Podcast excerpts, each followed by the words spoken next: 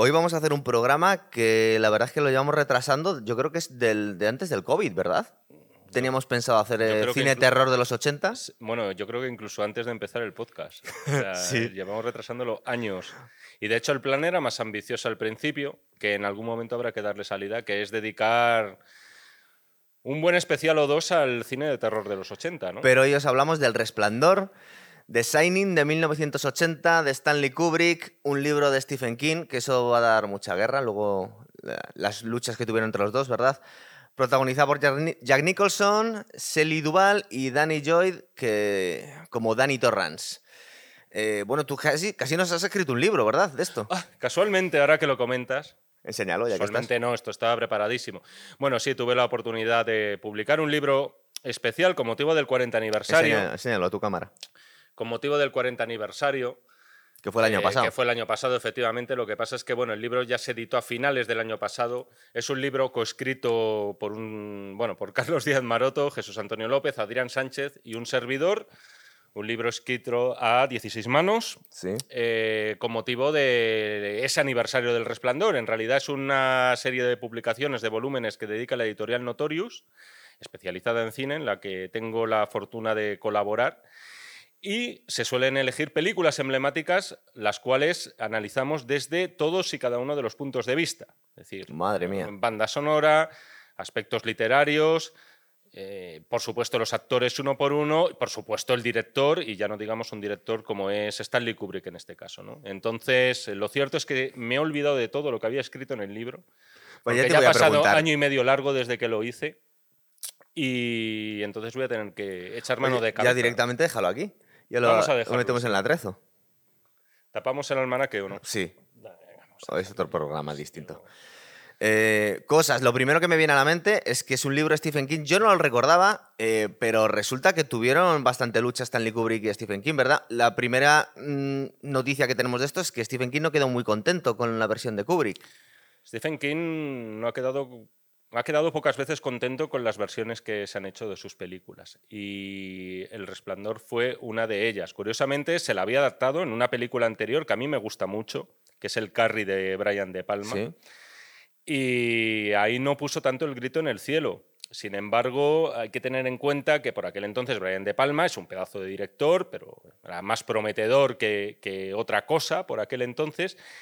Y en este caso estábamos ante el mejor director vivo, en activo por lo Sí. menos, ¿no? que era Stanley Kubrick, que de forma muy sorprendente, creo yo, le echó sus ojos a una novela de un escritor, por aquel entonces, por cierto, ya superventas, pero con muy poquitas novelas en su haber, que era Stephen King. ¿no? Se me hace muy raro imaginarme a Stanley Kubrick eh, yendo eh, a la estantería de bestsellers y buscando uno de los libros más leídos de aquel año, que sin duda fue El Resplandor. ¿Verdad? Y en este caso podemos enumerar muchísimas cosas que cabrearon a, a Stephen King. Lo- Lo... que pasa es que también sería meternos ya así de primeras en unos cuantos spoilers que no sé si lo prefieres que vas a ir repasando la película y lo vamos yo vengo con viendo- unas cuantas preguntas antes de hablar de, de la película en sí. Entre- mira, entre otras cosas, si te parece... eh, El protagonista. Los- Porque es que resulta que, que- tenía, tenía derecho de veto Stephen King y él decía, y yo creo con razón, espero no pelearnos mucho con esto, pero él decía que no quería a Jack Nicholson, es verdad que tampoco quiso a Robert De Niro, Robin Williams y Harrison Ford, se dijo. ¿Eso es cierto? Sí, sí, sí, sí, eso al parecer. ¿Se Esos nombres, por lo menos, es decir, no tengo la prueba empírica, pero esos Pero no nombres podemos imaginar. yo los he escuchado varias veces asociados a, a esta película. ¿Verdad? El resplandor con eso. Pero ¿qué es lo que pasa? Que decía eh, Stephen King, y yo creo que en esa parte tenía razón, que él pretendía que el personaje de, de Jack Torrance se fuera volviendo loco poco a poco. Y Jack Nicholson creo que venía de hacer el Alguien voló sobre el nido del cuco y él creía que era alguien que iba a transmitir mm, excentricidad o locura desde el minuto uno de la película. Y yo en eso yo creo que le tengo que dar la razón. Es decir, eh, Jack Nicholson nunca parece alguien realmente cuerdo, ¿verdad? Ya da mal rollo desde el mismo principio, Claro. ¿no? Yo me estoy acordando ahora, por mencionar ya un momento de la película, cuando están ellos tres en el coche y Sí. Dani le empieza a decir que a dónde vamos, tal, dónde llegamos y, y, en fin, pone unas caras Sí, Jack sí. Nicholson. También es verdad que, hay que la versión que está diciendo, por ejemplo, que dijo Stephen King, es justo la lo contrario a lo que tú dices. Si nosotros tenemos ya a un protagonista como Jack Nicholson, ya sabemos de antemano que se va a volver loco. Es decir, una cosa no excluye a la otra y posiblemente las dos se complementan. venía precisamente de hacer un papelón unos cuantos años antes, ¿eh? me parece que cinco o seis, de Alguien voló sobre el nido del cuco, que acabó también de, no voy a decir encasillar, porque luego Jack Nicholson ha hecho de todo, ¿no? Pero de alguna forma ese papel de siempre al borde y al límite que nos ha dejado Jack Nicholson, pues se iba a repetir también en El Resplandor. Coño, pero es que ahora estoy pensando que alguien voló sobre el nido del cuco se le ve más contenido al principio de la película, porque también es alguien que se va volviendo loco a lo largo de la película. Y aquí le vemos más excéntrico desde el principio, ¿no? Le Mm, vemos más tocado. Bueno, desde, desde el principio, ¿no? En el principio, al principio de Cuando la está película. haciendo la entrevista. De hecho, yo lo, tengo, yo lo tengo más o menos medido, o sea, 40-45 minutos de, yo diría, calma tensa Sí, del personaje. Es posible. Es decir, eh, lo que pasa es que no puedes evitar tener esa sensación de que es una olla a presión y de que en un momento dado va a explotar. Y eso para mí, tengo que decirte, o sea, no, me, me encanta Jack Nicholson como a todo el mundo y me encanta Jack Nicholson en El Resplandor. Eh, en fin, solamente hay que ver, ¿no? La, ya que no podemos mostrar clips de la película, No. Mostrar sí. esta imagen icónica, ¿no? De él justo detrás de la puerta eh, y esperando para trocear a su mujer, a Shelley Duval. Eh, y no sabía por dónde iba a seguir con esta frase, Que pero bueno. estamos hablando de si Jack Nicholson habría sido el adecuado Sí. O no. sí, sí. Oye, hombre, yo O sea, entiendo, me- desde el punto de vista de Stephen King, le entendemos perfectamente lo que quiere decir, ¿verdad? Dice, es que está Es que yo- loco lo y yo quiero que sea alguien que se va enloqueciendo a lo largo de la película. Es a lo que iba, yo lo entiendo también. Él, por ejemplo, una de las eh, aportaciones que hizo Stephen King era que a él le hubiera gustado, no recuerdo ahora mismo otros, pero uno seguro, era John Boyd, Ah, mira. el padre de Angelina Jolie y el También está bastante loco. Y el protagonista, ahí no me voy a meter, y el protagonista de Cowboy de Medianoche, Eso es. película oscarizada. Y entiendo por qué quería esa elección, porque efectivamente él no quería mostrarnos a un Jack Torrance desquiciado desde el principio, sino más bien a un padre de familia ejemplar, como podría ser el aspecto de John Boyd, ¿no? El típico americanote, alto, rubiete y más o menos como agradable a la vista. Yo ¿no? estoy recordando en Deliverance, acuérdate que hicimos el programa Efectivamente, también. efectivamente. En ese sentido es un actor muy, muy versátil, pero yo no sé si le habría encajado este personaje. También Los es verdad que, se dijeron. eh, Fíjate, vamos a imaginarnos. A Robert De Niro, sí, porque Ro- Robert De Niro es un De Niro- camaleón. Robert De. Niro perfectamente, pero por ejemplo, una de las cosas que dijo Kubrick es que le había visto en Taxi Driver y para él era muy histriónico. Me llama mucho, me, me llama mucho- a Jack Nicholson. me llama mucho la atención eso y algún día, si quieres, podemos hacer un programa de Taxi Driver Está ahí que, pendiente, que está también pendiente. estaría guay hacerlo. Pero me llama mucho la atención porque, claro, Kubrick mm, tendría que prepararse para lo que haría después Robert De Niro, porque comparado con lo que sería su carrera posterior, yo diría que en Taxi Driver está contenidísimo. ¿no? Total, total. ¿Qué más dijimos? Eh, Robin Williams había sido una risión directamente. Robin Williams también es verdad que no era por aquel entonces lo que fue después. Aunque quedó muy bien de, de malvado en Insomnio. Sí, Por sí, sí, ejemplo, sí, que no lo habíamos visto hasta y- entonces. Y luego una película, estaba muy bien en esa película, en otra que se llamaba Retratos de una obsesión, Sí. que hacía como de una persona que revelaba carretes de una familia y se empezaba a obsesionar por ella.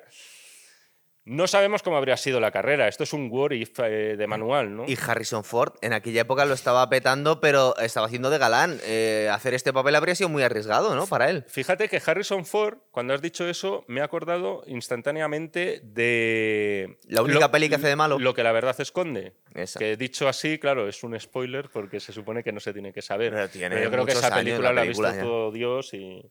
Y, verdad. y es cierto que a lo mejor lo que más chirriaba de esa película era encontrarte de repente con Harrison Ford como marido psicópata, ¿no? ¿Verdad? Pero Pero tardaba. tiene, pero tiene un punto de psicopatía Harrison Ford a veces, ¿eh? Sí, cuando También es verdad en los personajes. Me estoy acordando de La Costa de los Mosquitos, por ejemplo, donde Sí, de- estaba, pero ahí bordeaba la locura, es verdad. es que era un señor iluminado completamente, pero mm, yo, mira, dicho todo lo dicho, yo me quedo con Jack Nicholson. Claro, es que aparte eh, es tan icónica la película que igual podríamos decir que esta Shelley Duval era alguien. Ahora mismo la vemos perfectamente adecuada, pero alguien extraño, ¿verdad? Eh, Tenía una cara llamativa, era una persona un poco histriónica, pero también. Es decir, que. que Tenía cara de musa neoyorquina underground, un poco, ¿no? bien, la has- De la has definido muy bien. Por aquel entonces de los 70, es verdad, era de esas caras un poco eh, rara. Y es curioso Que es porque guapa fea, es una cosa así extraña. acabas de nombrar precisamente uno de los, eh, de los puntos de fricción entre Stanley Kubrick y Stephen King, que por cierto eh, comparten iniciales, si te das Sí. cuenta. Eh, y fue la elección de Sely Duval. O sea, y más que la elección, el resultado de elegir a Sely Duval, que esta sí que fue una petición exprofesa por parte de Stanley Kubrick, al igual que fue Jack Nicholson, con el que hubiera hecho Napoleón, por cierto. Napoleón. Que, esa es otra. Napoleón fue el gran proyecto nunca hecho por parte de Stanley Kubrick. No sabía. Dedicó muchísimos años, como se los dedicó a todos los proyectos en los que se embarcó. De hecho, tiene muy pocas películas Stanley Kubrick. Creo que no llegan ni a 15, ni siquiera. Hitchcock tiene 52, para, para que nos pongamos un poco, eh, nos hagamos un poco a la idea, ¿no? Y en el caso de Shelley Duval, el problema vino con la intención que le dio Stanley Kubrick al personaje, muy diferente a la que le dio en el libro a este personaje de Wendy. Para Stanley Kubrick, Wendy, para empezar, esto puede parecer baladí, pero tenía que ser rubia, como lo era en el libro, y tenía que tener ese aspecto de antigua animadora del instituto, la chica guapa con la que todos los chicos querían salir en clase, y que mm, al final acabó amarrada a, otro chico guapo pero que en este caso con problemas y desequilibrios importantes como es su alcoholismo.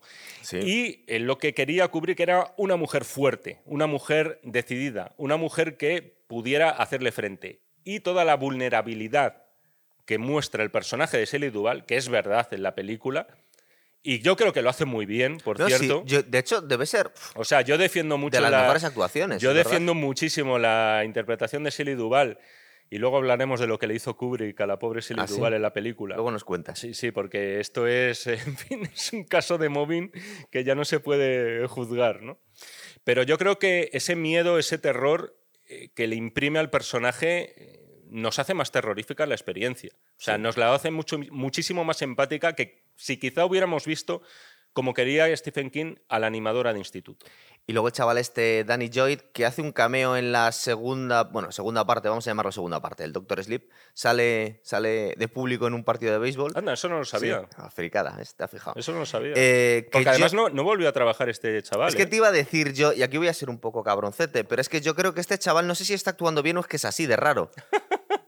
Pero eso, está, eso es bueno. Es bueno, pero claro, está un poco encasillado. Es decir, coges un niño autista con Asperger y que hace así con el dedo y se hace el papel de su vida, pero es que resulta que el niño es así. Yo no sé si es buen actor. Mira, querían de niño al de. No me acuerdo ahora del nombre del chaval, al de encuentros en la tercera fase.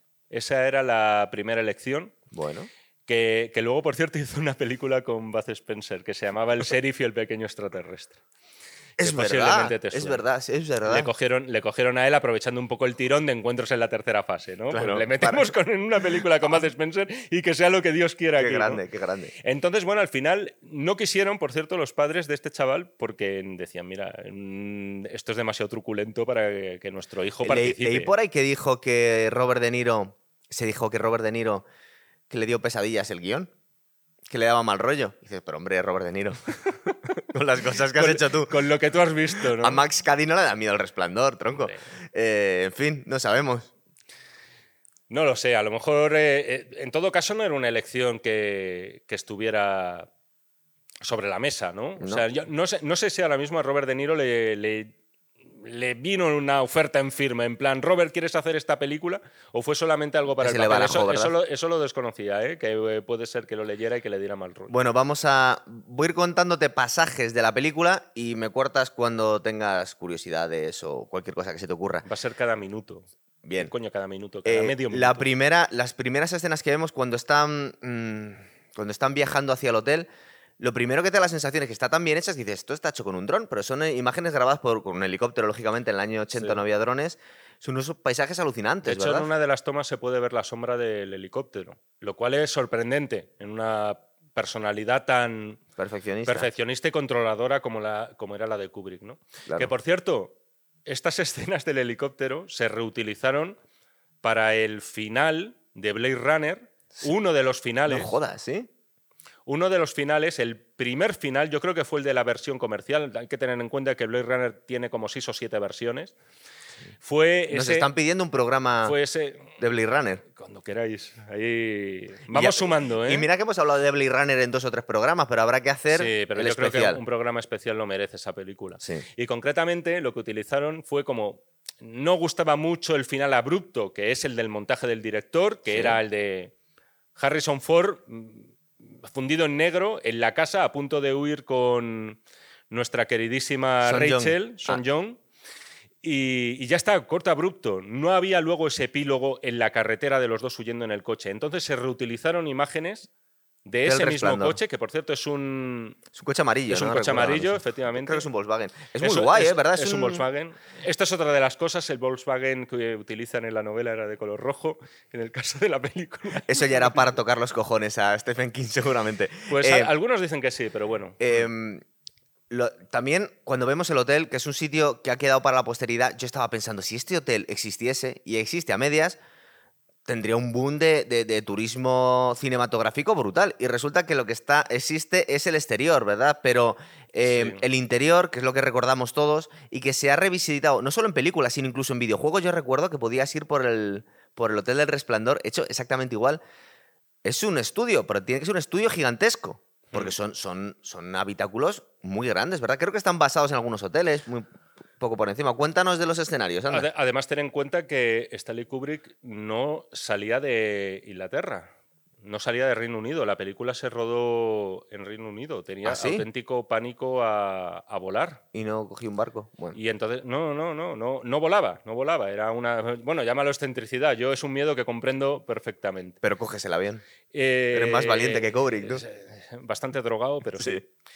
En este caso, lo que hizo, y luego eh, va a haber algunas escenas que podemos mencionar, pero eh, a mí una de las que más me gusta, luego hablaremos de ella, si quieres, no la voy a destripar ahora, pero es el encuentro entre Grady y eh, el personaje de Grady, el que es el, en fin, el que era el, el guarda Sí. original, que se encuentra con Jack Nicholson en un cuarto de baño que es de un llamativo color rojo Sí. Si te acuerdas más o menos de cuál es el escenario. Eso es calcado de otro hotel, eh, o sea, copió directamente lo que era la- eh, el escenario, o sea, los lavabos, la disposición de los lavabos, la iluminación, y era un cuarto de baño, si no recuerdo mal, diseñado por Frank Lloyd Wright, me parece, Mm. para un hotel de no sé qué ciudad del medio oeste norteamericano. Es decir, el tío estuvo viendo eh, un montón de interiores Sí. de hoteles, visitándolos y cogiendo de ahí lo que más le apetecía para luego recrear este overlook, que efectivamente una cosa es el exterior, un hotel real de Colorado, De Colorado. y otra cosa es el interior que está totalmente recreado. ¿no? Dinos la verdad, tú si existiese este hotel, te gustaría ir allí, ¿verdad?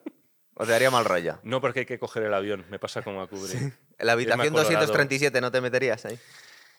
Eh, en la habitación 217, 37. ojo, esto es otro de los cambios importantes de la novela. Madre Es mía. decir, luego si quieres, recuérdame que hablemos de esto porque tendremos que dedicar un pequeño apartado a lo que son las... Bueno, toda la fenomenología y todas las teorías que hay en torno a la película, porque esto pasaba muchísimo con las películas de Kubrick, que eran, sobreanal- eran sobreanalizadas y todo el mundo creía ver mensajes que no eran. Luego hablaremos de esto, pero uno de los cambios es que en la novela es la habitación 217. En la película es la 237. La excusa que dio Kubrick es que en el hotel donde estaban rodando las localizaciones exteriores, Sí. se quejaron y dijeron, por favor, cambien el número porque tenemos una habitación 217 y no queremos que eso ahuyente a la clientela. Que la gente que vaya allí quiera evitar alojarse en esa habitación debido que al impacto sido todo lo contrario, que vaya a causar la película. Eso es lo que dijo Stanley Kubrick, pero, insisto, luego si quieres hablaremos de estos Vale. temas. Eh, yo, tengo aquí el guion, pero si, si me dejo algo, recuérdamelo tú, que casi te sabe la película de memoria. No hemos mencionado una cosa que a mí sí que me gusta y es... Estamos eh, hablando todavía de- del helicóptero. No pero venga, dale. No, ya está, la banda sonora. Es decir, Sí. el Dies Irae, que suena al principio, que es un himno medieval eh, mortuorio, eh, creo que ni siquiera tiene, es anónimo, es decir, no se conoce exactamente cuál es su origen, pero está interpretado con instrumentos electrónicos, con el llamado sintetizador Moog, que de eso ya... 1980. ya no o se lleva. 79, que sería cuando se estaba rodando. Era incluso anterior. Lo que pasa es que el compositor, o bueno, la compositora, porque Sí. eh, eh, trabajó por primera vez con Kubrick en La Naranja Mecánica, respondía entonces al nombre de Walter Carlos, después cambió de sexo y fue Wendy Carlos. Es una pionera de lo que es la música electrónica y no digamos ya aplicada en las películas. cogió ese himno y lo interpretó con sintetizadores. Quiero decir, con y, ese- y entonces Yo qué sé. creo que conservaba todas sus extremidades. Bien. Pero sí, si te acuerdas, en La Naranja Mecánica lo que hace era coger piezas de Beethoven, de óperas de Rossini Sí. y interpretarlas con un estilo que quizás ha quedado un poquito desfasado, pero que a mí personalmente, por ejemplo, el uso que hacen eh, del sintetizador al principio del resplandor, a mí me sobrecoge. ¿Es O sea, original? a, mí me, a mí me gusta. O sea, Sí. es algo que de lo primero que siempre te vas a acordar y que además con esos planos aéreos maravillosos ya te dan una sensación de que estás sobrevolando un territorio, bueno, desconocido y peligroso, ¿no? Aquí tenemos dos cosas, eh, dos partes de la historia que creemos que van paralelas. Una, eh, la entrevista que tiene, no, la entrevista no, la visita que tiene con una doctora que va a ver a, a Wendy y a Dani a su casa, porque creo que dice que está malo. Y por otro lado tenemos a la vez la entrevista de trabajo que tiene Jack Torrance, ¿verdad? Eso es. Se supone que aquí, y es esto que estaba recorda- recordando lo que comentaba Stephen King, de, es que a Jack Nicholson le, le veía ya, creía, la el público va a ver un loco desde el minuto uno, cuando le están haciendo la entrevista de trabajo, que se supone que está muy contenido y muy amigable, pero le ve unas sonrisas de Joker de vez en cuando. ¿No le ves un Es poco...? que es Jack Nicholson. Claro, Es que es muy Claro. difícil. que se contenga. Es muy. No, si yo creo que está contenido. Si el único, lo único que hace es sonreír y las cejas que tiene Claro. son sus cejas. Es que estaba pensando, soy decir, yo el que está viendo al hombre que podría está haber loco. limado un poco y tal. Y pero la sonrisa es un poco exagerada. En cuanto abre un poco. Sí, además. Cuando le dicen, eh, hace 10 años el encargado del hotel mató a su familia con un hacha y tal, no sé qué. Y echa una sonrisa y dice, no va a ser ningún problema. Pretende decir como, como para transmitir seguridad. Pensamos que ahí no está poseído por nada, pero tiene un, un fondo un poco extraño, ¿no? ¿No A mí te da a ti un poco inquietante A mí la me- sensación? me gusta esa entrevista eh, Es muy guay. porque no ocurre nada, nada extraordinario. Además, el hombre suelta de pasada el tema ese de, de los asesinatos. Sí. Tampoco entra en más detalles, si no recuerdo mal. No, que mató a la familia con un hacha. Eh, y ah, luego bueno, se mató él. Sí, sí, más o menos sí que se lo deja bastante claro entonces.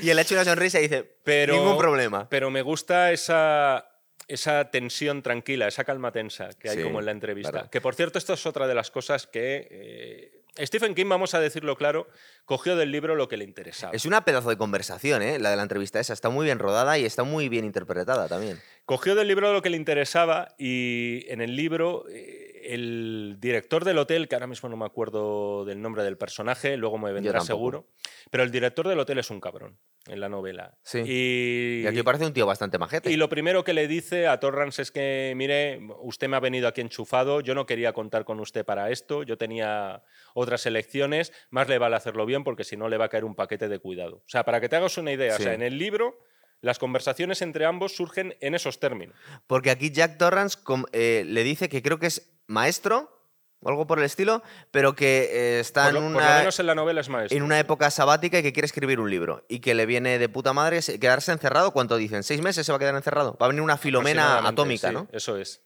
Lo único que, si te fijas, todo esto, mira, ahora que has mencionado lo de maestro, claro, digo, joe, no me suena, no recuerdo que lo dijeran en la película, pero sí que lo dicen en la novela. Pues yo no me he leído la novela y en algún momento mm, ha venido. es un por ahí. profesor, porque además de hecho, hay en la novela un pequeño episodio en el que te, te- por supuesto, el background es muchísimo mayor de los personajes. Sí. Y en este caso en concreto hay un flashback, si es que se puede llamar así, en una novela, en la que recuerda que Jack Torrance ha tenido antecedentes de violencia, no solo por lo de su hijo, que Sí, si que lo vamos a contar que si ahora. quieres Lo ahora contar contamos ahora.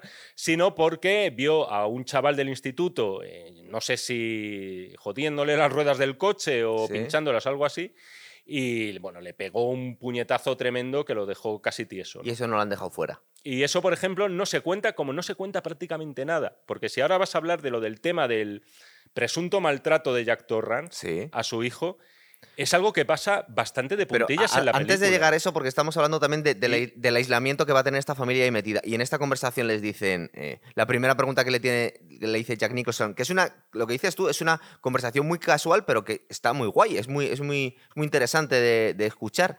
Eh, Por todo, por la iluminación, es todo muy sencillo, el plano contra plano. pero también el contenido, eh, lo primero que le dice Jack Nicholson, o Jack Torrance, perdón, vamos a intentar otra vez mantener los apellidos. Em, dice, bueno, pero es que es un sitio tan paradisíaco, tan ideal, ¿por qué no se utiliza esto para esquiar?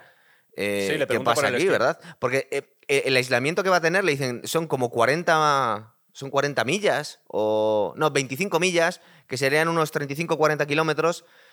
Y dice, bueno, tampoco es tanta carretera. Y dice, no, pero es que van a caer 5 o 6 metros de nieve y no compensaría tenerlo eh, abierto. Es decir, que parece una cosa baladí, pero en realidad es, es, una situación muy extrema, ¿verdad? Porque dices, un sitio tan bonito, con este paisaje tan, tan maravilloso, pero se queda totalmente aislado de la humanidad durante la mitad del año. Es un poco extremo, claro. Y además todo eso, ya te digo, eh, todo con buenas palabras, sí. todo como con mucha educación, haciendo bromitas, sonriendo cuando toca todos intentando ser muy amables, ¿no? Pero contándote que te vas a quedar seis meses en la nieve y que hace unos años se cargó un tío a la familia, porque se volvía loco. Lo llaman, aparte incluso le ponen un nombre al, al tipo de enfermedad que decían. Hay gente que, cabin fever lo llaman. Sí, efectivamente. La fiebre en la cabaña, que sería algo así como eh, una especie de claustrofobia que te da por, por atacar, como si te, tuvieras un ataque de rabia, vamos. Efectivamente. Eh, a lo que íbamos, que quiere ir Jaime y es verdad. Parece esta, que está haciendo, que nos estamos volviendo en el programa eh, es como que estamos cogiendo el tópico y a mí me gusta mucho que siempre cuando hablamos de cine también decimos, esta película podría rodarse hoy en día y esta escena que vamos a hablar tiene algunas connotaciones que igual tal y como la vemos no podría ser hoy, que estamos hablando del maltrato que se supone que Jack Torrance, que es alcohólico, le ha, le ha propinado a su hijo, ¿verdad? Sí. A mí lo que me parece sobre todo que, que seguramente no lo podríamos ver hoy en día sería la forma, entre comillas, casual en la que Wendy le cuenta a la, a la médico Sí, bueno, le sacó el brazo del sitio porque vino un poco borracho y un poco enfadado, pero nada del otro mundo, y hecho una sonrisita. Eh, hoy en día nos chirría un poco, ¿verdad? Eso.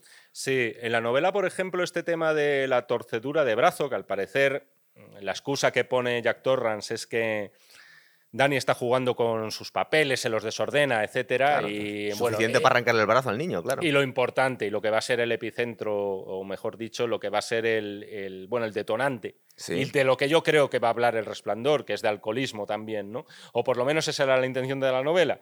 La película yo creo que se refuerza menos, ¿no? Pero todo este episodio en la novela de la torcedura de brazo, de la agresión a ese niño, es omnipresente. Es que es, es decir, muy importante en toda la película. Se está recordando todo el rato en la novela eh, las reacciones que va a tener Wendy con respecto a los sucesos. Van a tener eso como siempre como referente a la hora de ver cómo actúa con respecto al extraño comportamiento que va a ir presentando Jack Torrance. Entonces, eh, claro, en la película yo lo veo tratado como más de pasada. Es decir, sí. de hecho, te diría que se menciona en ese instante y luego posteriormente cuando se suceden las cosas que se van a suceder. Pero ¿no crees que hoy en día eh, sería demasiado heavy contar el maltrato a un niño de esa forma tan intentando quitarle importancia por parte de la madre? Puede ser. Eh, es a que, mí me llamó la atención, es vamos. Que posiblemente no te encontrarías una película hoy en la que una madre está con un señor que le ha hecho eso a su hijo. Claro. Eso o sea, es. Aunque suceda, que es que puede suceder perfectamente. Y a veces al niño te dan ganas de hacerle eso. Eh, Hombre, a este niño no. Ah, vamos a ver, a mí me, me recuerda un poco. Cuando... Este es uno de los. Te diría que es uno de los pocos papeles infantiles que yo verdaderamente, sí. o sea, a mí me, me gustan, si es todo contención, cuando, habla cuando tiene que hablar. Es que justo nos no lo han presentado un poquito antes, esto no lo habíamos saltado, vamos a ir un poco más para atrás, que le vemos hablando con su dedo, se tiró toda la película con hablando con su dedo, con Tony.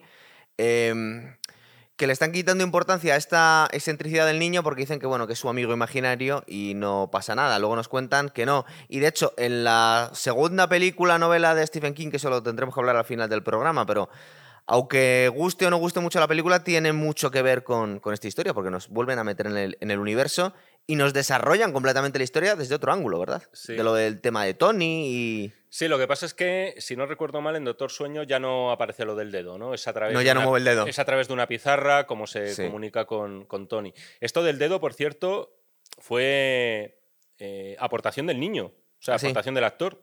Esto no está en la novela. Que te digo yo que era así el niño. De hecho, es muy curioso y yo recomiendo ver, no es muy buena película, no es muy buena adaptación, pero claro, esta es la que sí que le gustó a Stephen King, entre otras cosas porque la produjo él y la escribió él, además sí. para desquitarse del mal sabor de boca que le dejó El Resplandor, que a día de hoy es un clásico indiscutible. Y es la versión que se hizo en 1997 para televisión, que no sé si la has visto. No, es se una, hizo un se resplandor hizo, para... Se hizo un Resplandor para la televisión, eh, una miniserie de tres episodios por cierto, el actor principal no me acuerdo ahora mismo el nombre, pero ella era Rebeca de Mornay. Anda. Para que te hagas una idea un poco de cuál era la visión que tenía Stanley Kubrick de cómo debía ser Wendy.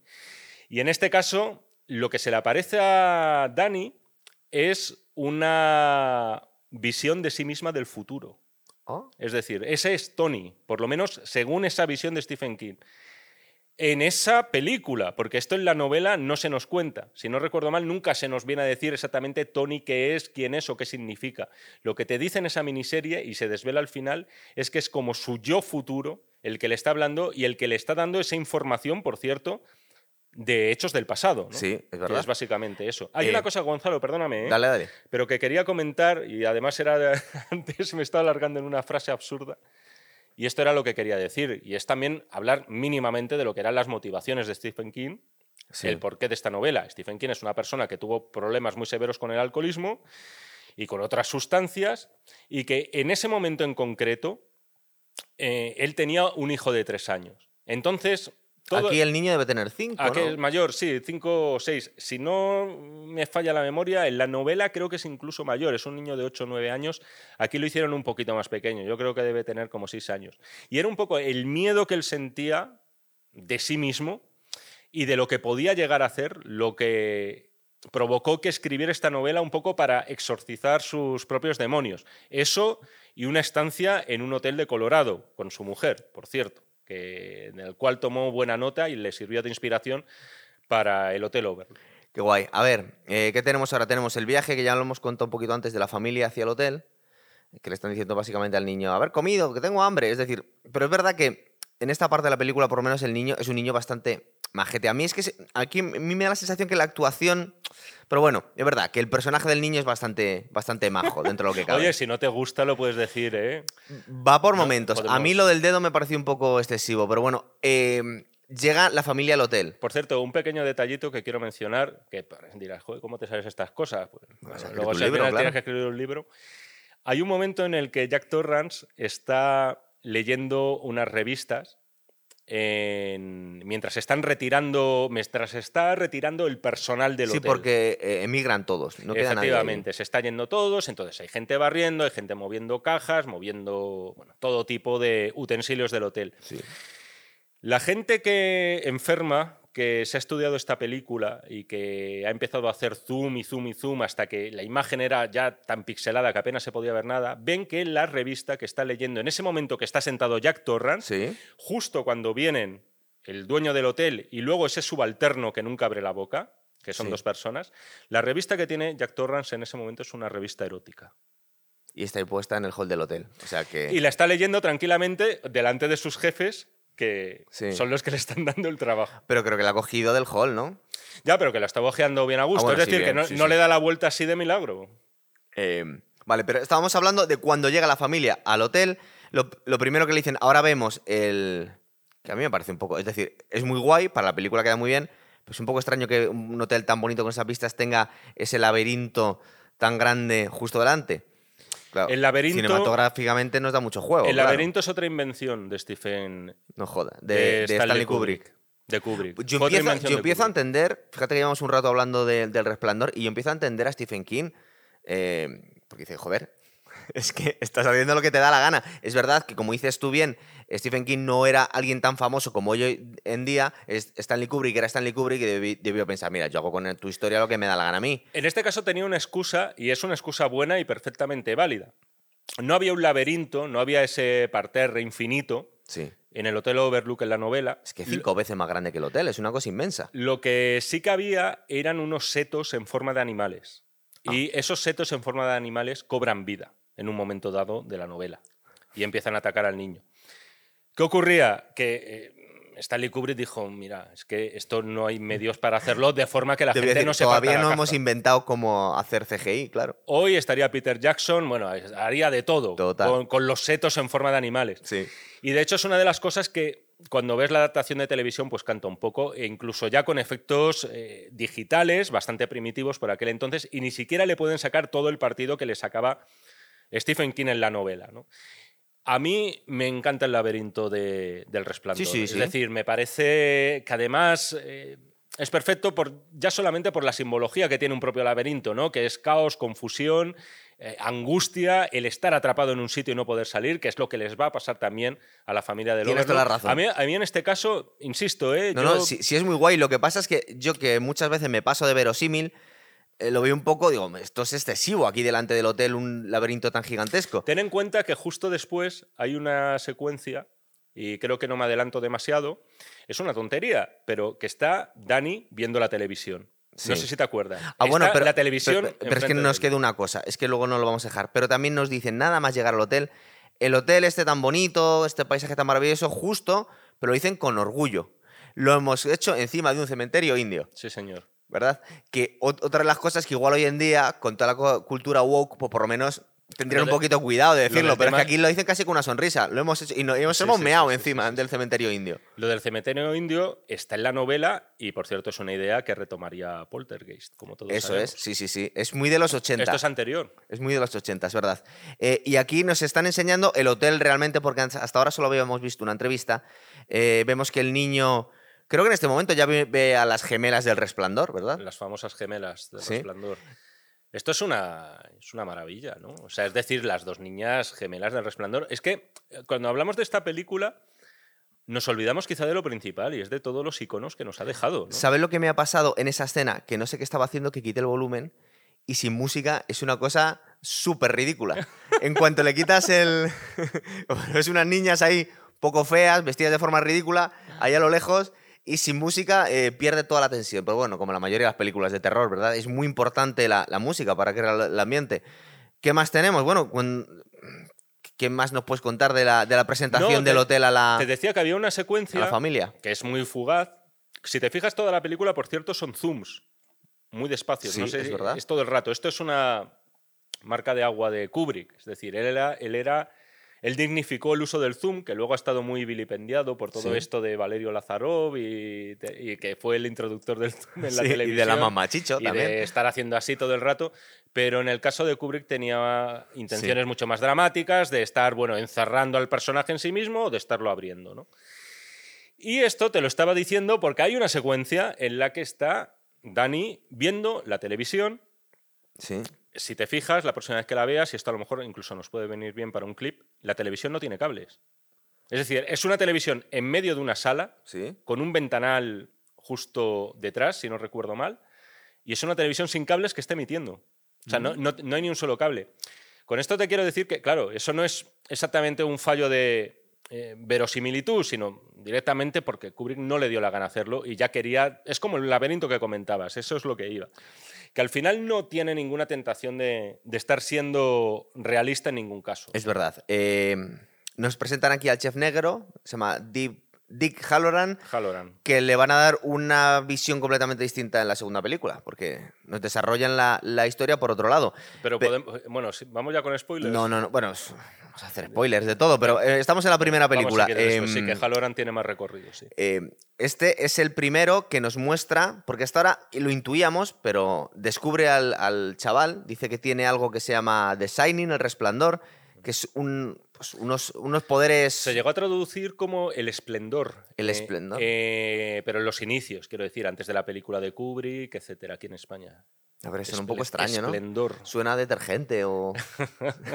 un poco extraño. Es el, el lema de la RAE, ¿no? Lo de limpia, brilla Y da esplendor, es verdad.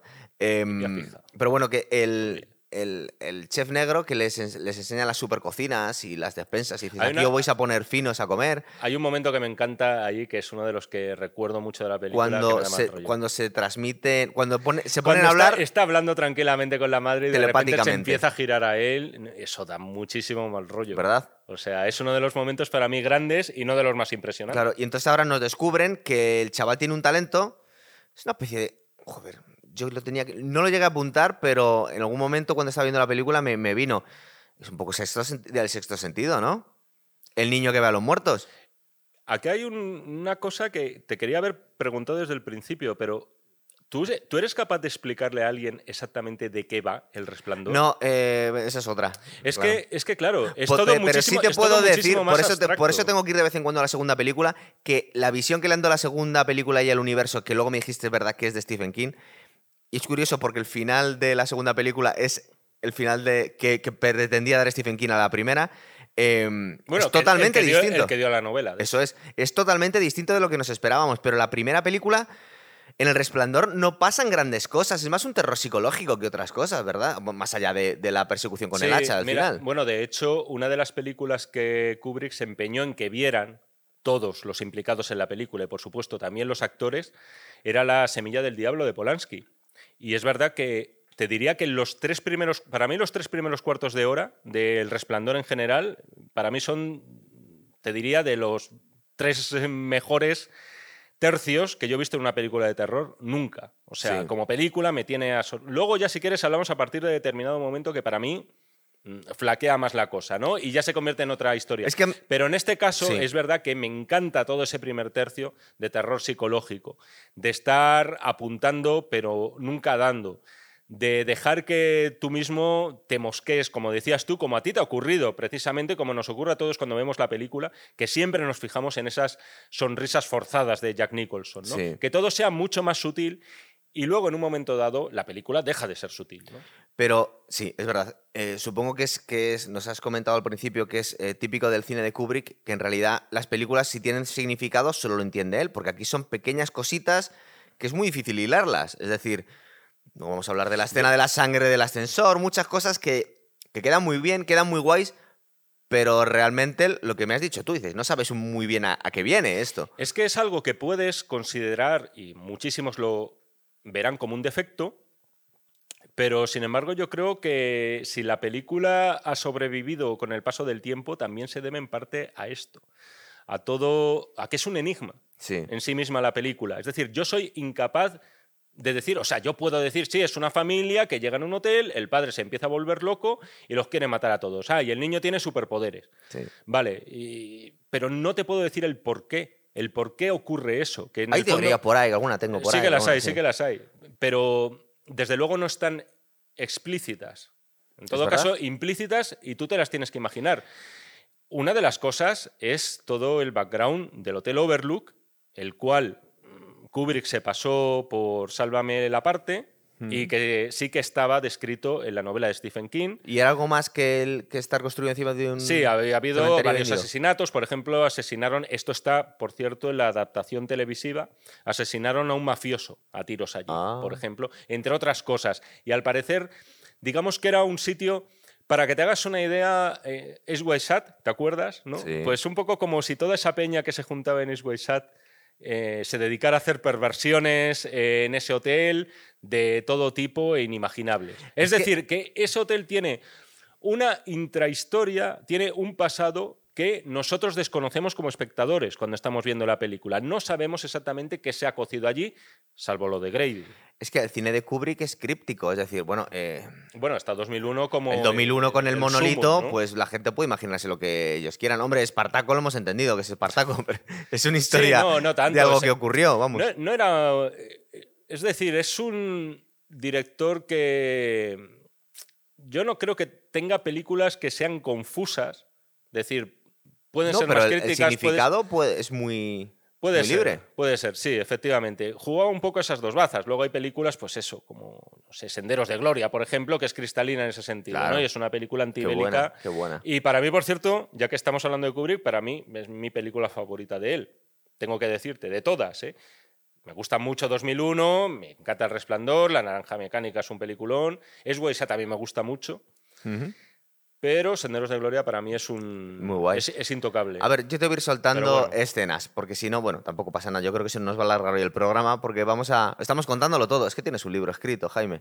El triciclo del niño, la escena del triciclo, vamos ahí directamente ya. Hombre, yo creo que esta sí que ha envejecido bien. ¿eh? Da envidia, ¿verdad? Dices, joder, cómo mola tener todo el hotel para ti. Esto además era era casi pionero porque si te fijas está muy bien rodado para la época. Es decir, tú no te encuentras películas que hagan esos seguimientos de cámara. Por aquel entonces era muy raro. Y es que era, de hecho, la tercera o cuarta vez que se utilizaba la Steadicam, que venía a ser una especie de arnés con el cual eh, un operador de cámara podía seguir a una persona con una estabilidad en la cámara. Es decir, que la cámara no estuviera haciendo movimientos ni temblores, sin necesidad de travelings, además, que son esas vías que se ponen para que la cámara rule, y en lo que, por cierto, Kubrick era todo un experto. Esto era muchísimo más barato y además consiguió un efecto maravilloso, que es que eh, se lo escuché una vez a alguien. Yo me podría pasar horas casi viendo al niño recorrer los pasillos. Es que es hipnótico. Pero pues, también te digo, pero porque es un hotel que, que da gusto estar ahí. Sí, sí, sí, sí.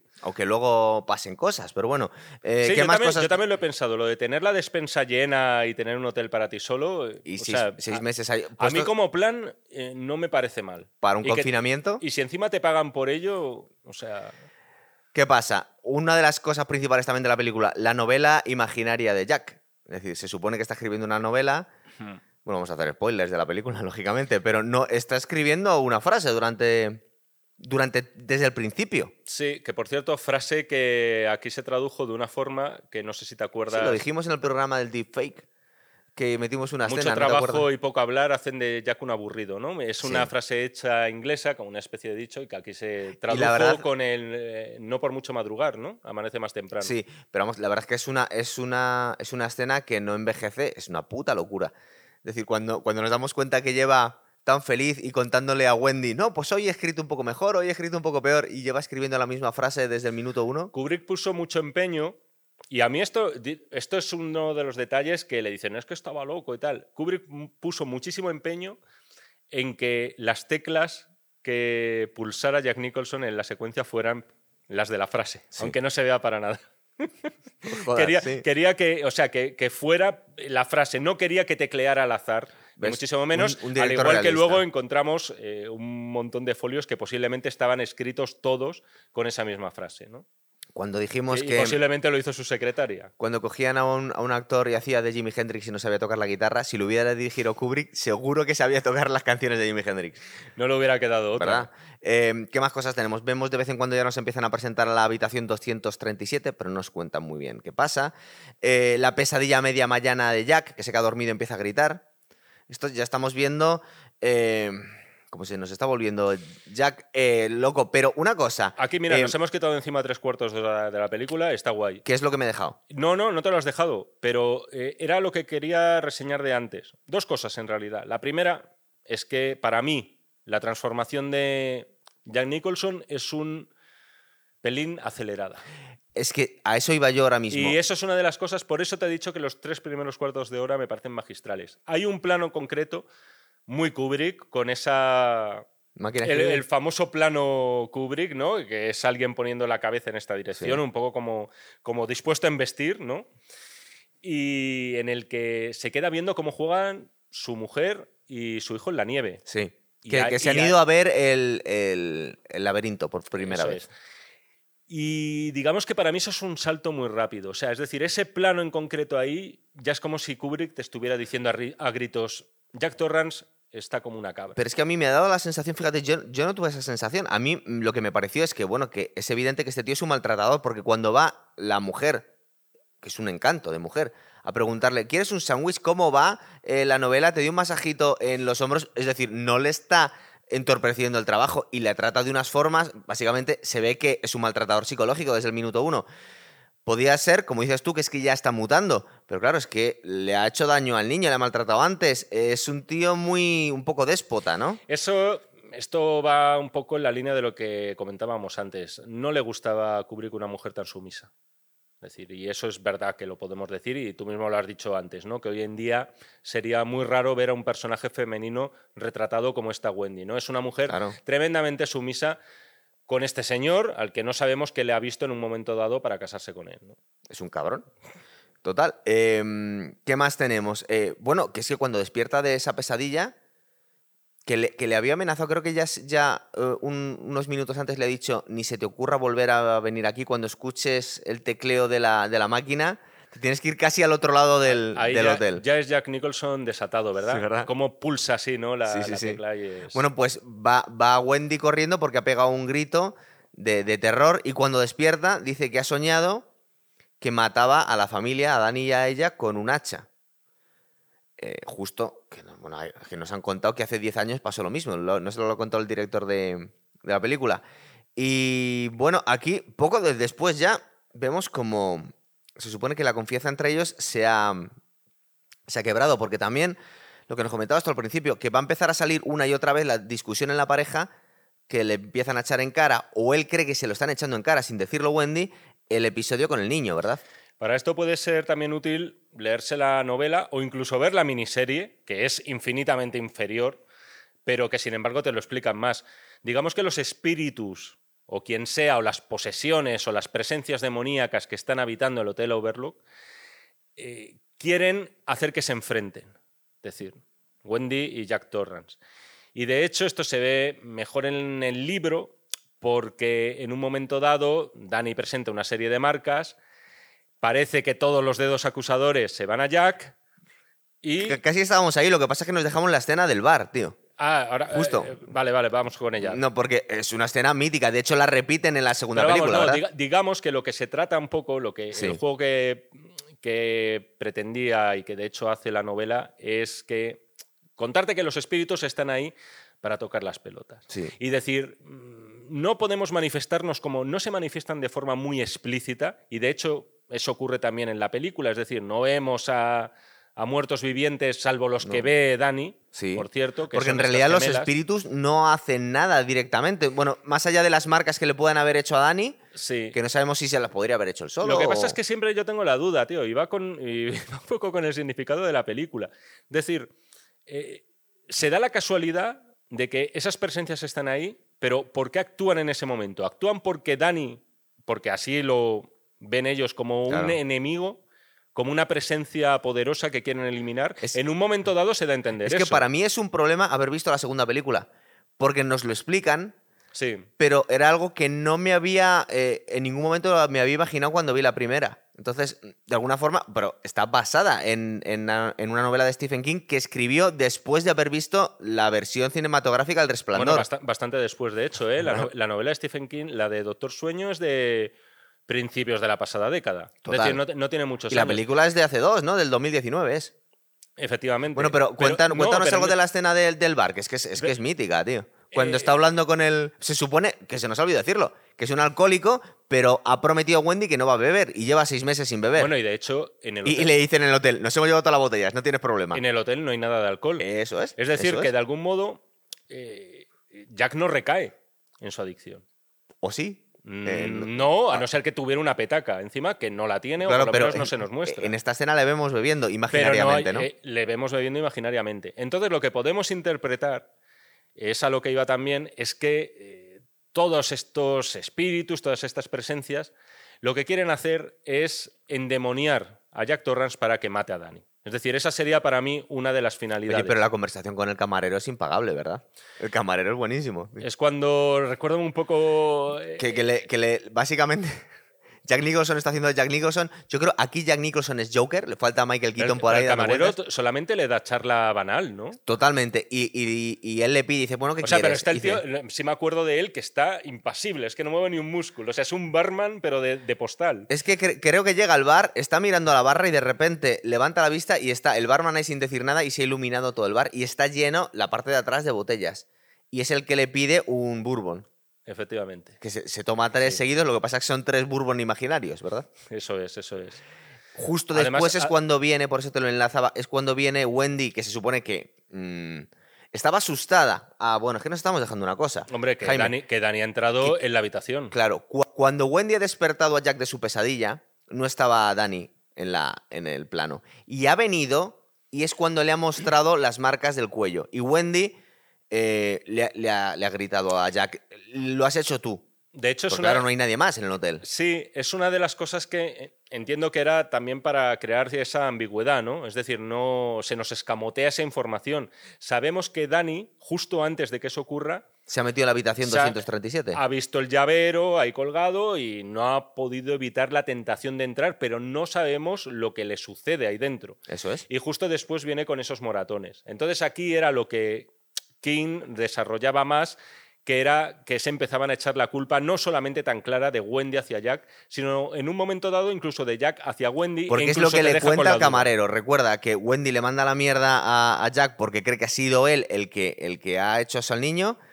Y, y en la conversación con el que tiene con el camarero, dice, todavía me hace responsable de una pequeña, un pequeño fallo que tuve. Dice que no calcule bien la fuerza porque... Y casi se empieza a encender. Es que el puto niño estaba jugando con mis papeles y tal.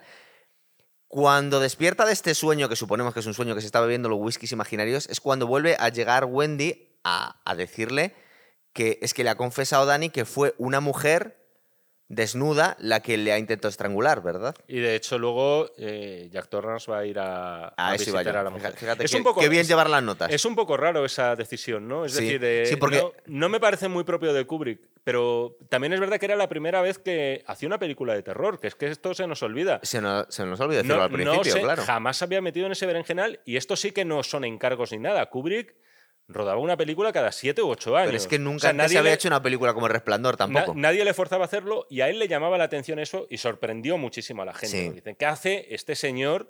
El, pues eso, el director de Senderos de Gloria, de Lolita, de Espartaco, de Teléfono Rojo, que era una sátira. Es decir, había, to- había tocado casi todos los palos. La ciencia ficción, Sí. con 2001, ¿2001 de qué año es? del 68. Ah, pues tenía años ya, sí, sí. Claro, claro, sí. Además, justo, a- justo antes de esta, yo creo que fue Barry Lyndon, que además fue, Dice que fue un fracasazo, ¿no? fue mal de taquilla y entonces él, curiosamente, y es muy sorprendente, tenía la necesidad de decir, bueno, voy a intentar hacer algo que gusta al público. No era la primera vez que se adaptaba a Kubrick, no era la primera película de Casas Encantadas, ni muchísimo, ni muchísimo menos. Y sin embargo, él, por una razón que a todos se nos escapa un poco, le vio ese potencial. Bueno, a ver, tenemos dos escenones. Eh, no sé exactamente dónde vino, porque eso no lo tengo aquí apuntado.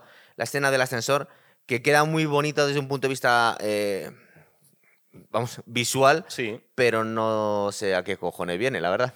sí. Porque ahí no murió tanta gente como para que sea un baño de sangre, ¿verdad? Hay, hay que decir que cuando hablaba antes de sutilidad por parte de Kubrick en el terror, eh, este no es un buen ejemplo. Un poco es decir, exagerado, ¿verdad? Mola mucho, porque a todos, Mola mucho. eh, insisto, No, pero la ¿no? meten en la segunda otra vez también, otro director. Y venga con el baño de sí, sangre. Otra iconografía más, ¿no? Otro icono más, que Sí. son los ascensores bañados de sangre. Que además De- sangre que sabes que han, han tenido que usar. De hecho, Ahí me, no hay truco. me estoy acordando porque la vi hace dos días. En la segunda película, la vampiro se descojona cuando, cuando empieza a caer sangre, que la, la mueca que le pone y dice, ¿y esto a qué viene?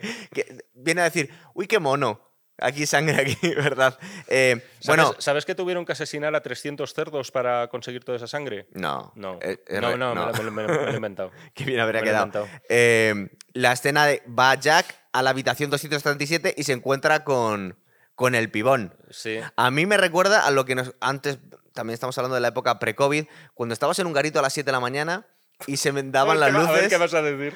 Es la misma sensación que tiene Jack Nicholson cuando abraza al- a, la, a la chica esta tan guapa que se encuentra en el, en el baño, ¿verdad? ¿No? Sí, bueno, no sé, Esa no sé sensación qué te la hemos habrá- tenido No todos. sé qué te habrá pasado a ti, eh, pero bueno, creo que nunca ¿A salí. nunca te ha pasado? eh, A las tan- 7 de la mañana, No, a no las salí luces. tanto perdiendo como Jack Nicholson. Bueno, la, la chica, que a mí tampoco es que me atraiga mucho, es una, se supone que es guapa, pero bueno, yo la vi un poco extraño. Es- yo creo que debe ser una modelo muy alta, ¿no? Una rubia. Mm. Sí, Y es se- verdad. Ahora mismo, por ejemplo, ahí me pillas. No sé, esa actriz, supongo que, que habrá ido a convenciones de cómics y estas cosas que hacen luego los actores de Sí. películas tan míticas y tal, pero ahora mismo no, ni la identifico por el nombre. Bueno, el caso que se empieza a dar el, el, el lote con, con este pibón y se convierte en una vieja pu- purulenta, ¿verdad? Con, Sí. con heridas y una cosa pues muy, muy, muy desagradable. Mm. Y la cara que pone, que pone Jack. Y luego vuelve al apartamento que les habían puesto un apartamento eh, específico para la familia del, del cuidador del, de- Sí. del hotel, ¿verdad? Tenía como un apartamento aparte, Mm. no estaba en una habitación. Pues llega y Jack está un poco volado, pero dice, no hay nadie en la habitación. Mm. O sea, que no se lo cuenta a, a Wendy lo que se ha encontrado. Porque en realidad se ha visto a la vieja, ¿verdad? Otra de las cosas que, que- que quizá ayudarían a explicar un poco el comportamiento de Jack. Sí. Porque dices, joder, ¿cómo se produce este cambio en este hombre que tampoco le está pasando nada extraordinario para que empiece a actuar así? Y yo en eso sí que le doy, le doy la razón a Stephen King. No me hubiera parecido mal. En la novela Jack Torrance empieza a encontrar en un desván, en un desván, perdón, un montón de recortes de periódicos sobre todas las tropelías que se han cometido en el hotel Sí. Lo que te Pero aquí tampoco nos cuentan que ha habido tantísimas, ¿no? Nada. Solamente lo de La Grady. familia del, del loco, sí. Eh, Entonces eso, ve lo de los asesinos, ve que asesinaron a un mafioso, ve también recortes de lo de Grady y se empieza a obsesionar muchísimo, se empieza a emparanoiar y de hecho abandona lo que es su novela, también en la novela, también en el libro está escribiendo una novela, una obra de teatro, me parece. ¿Y la está que era. escribiendo de verdad en el libro? ¿O sigue Eh, escribiendo la misma frase? Me parece que pasa exactamente lo mismo. Sí. Sí. ahora mismo no lo recuerdo con precisión, pero lo que está claro es que de la novela pasa olímpicamente y a él solamente le interesa investigar sobre el pasado del Overlook. Claro. Bueno, aquí. ¿Es Overlook o Overlook? Overlook. Overlook, ¿no? Es que estoy diciendo Overlook todo el rato. Bueno, no pasa nada. Nada, luego me insultarán. comentarios. sí, seguro que se nos queja alguien. Pues ya básicamente es el, el- el desarrollo final de la película. Bueno, Eh, hay una- hay una cuando Wendy descubre eh, la, la novela que no es novela, Eh, que es de las escenas más guapas de la película. A mí yo creo que es mi preferida, ¿eh? Eh, es casi como el momento sexto sentido. hmm. Cuando ve la novela y es... Que no Pues sé eso. si viene justo, además, eh, eso precede al que va a ser el enfrentamiento entre ambos. Claro, justo después cuando se lo echan cara es cuando... Porque él- justo ya, te estoy hablando además de, o Sí, sea, sí, para sí, que me ayudes a recordar. No, ¿eh? es que, es Hace que yo ahora no mismo, a- aquí, aquí, meses, o sea que meses. todos los años cae, ¿no? Madre mía. Eh, a ti no te ha pasado eso nunca, ¿verdad? Que estás escribiendo y lees lo que has escrito y hostia, escribiendo lo mismo todo el tiempo. Eh, no he llegado a ese punto, pero. Bueno, si la ves no, todos los años, No, lo descarto. no lo ¿eh? descarto, yo No tampoco. descarto. Además, te- tengo que decir que vi la película durante el confinamiento y en algún También. momento dado. Sí, sí, sí. Yo creo que vi películas chungas, pero lo tuyo fue escandaloso, ¿verdad? Bueno, eh, Contagio la vimos, hicimos el programa, pero, pero El Resplandor, películas de Sí, pero eso, supervivencia... eso no me quedaba otra, que tenía que, que tenía que alumbrar a esta Sí, sí, criatura. total, es verdad, no te Eso quedaba fue otra. obligado. Cierto. A ver qué tenemos. Tenemos la persecución con el hacha, tío. Eh, oye, pero un momento, un momento. A ver, joder, eh, ¿tienes ganas? ¿Quieres que acabemos ya? No, no, no. eh, bueno, tenemos que hablar un poco de la segunda, porque es que le damos otra visión completamente Vale, a, nada. a A ver, esta. primero, un par de cositas Eso que o Red comentar. Room Murder. Un, un par, un par de cositas que quería comentar. Venga, dale. Simplemente, no me voy a extender mucho. La primera, luego recuérdame la segunda. La primera es que hay un documental que yo recomiendo a todo el mundo que vea, eh, al que le gusten un poco las conspiranoias. Y ese Sí. documental se titula Habitación 237. Es un documental en el que varias personas exponen, como te decía antes, sus loquísimas teorías sobre el resplandor. Entre ellos, por cierto, gente respetable. Es decir, un corresponsal de prensa para una agencia extranjera, ¿Tienes en buena estima a todos los corresponsales de prensa? un documentalista. No te rías. por lo menos parece gente formada y en algunos casos tiene sentido lo Sí. que dice. En este caso en concreto hay una secuencia que además me gustaría si se puede rescatar en algún momento. Eh, A ver ya si se sabes. puede, a ver si se Eh, puede. Es concretamente la secuencia en la que está jugando Dani con sus camioncitos de juguete y de repente le viene la bola Sí. y se queda parada en ¿Es seco. la bola que ha estado tirando Jack contra la pared? Posiblemente, sí. Es como una pelota de tenis. Que está ¿no? jugando al frontón. No Parece un vasco, mal. ¿verdad? Sí, sí, sí, efectivamente.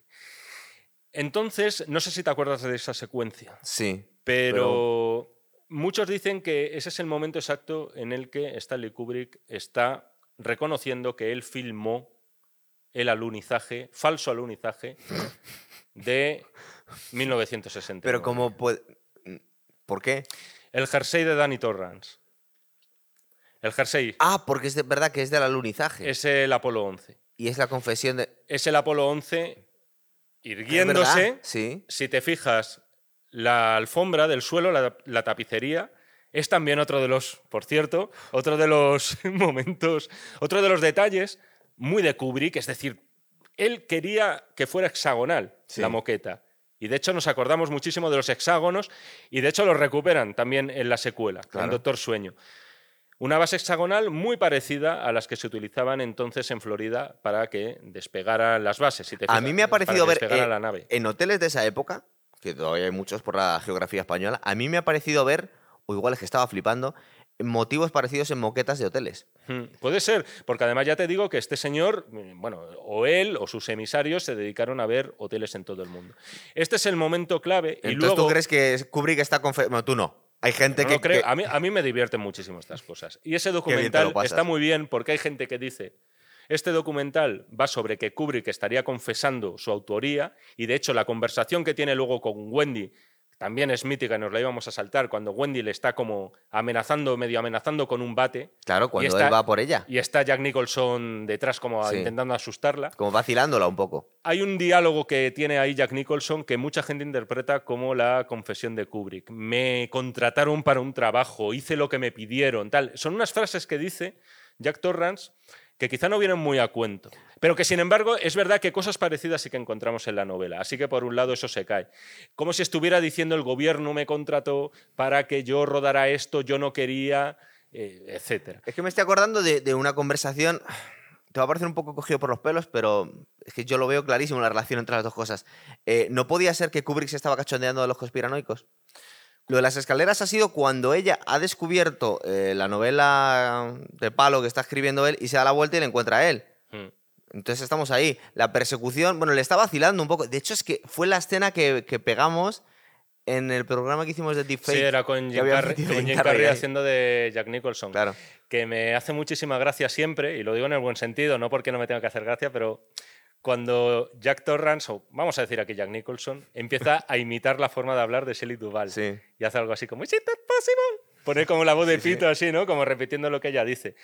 Te decía antes al principio lo del tema del supuesto y presunto mobbing de Stanley Kubrick a Shelley Duvall.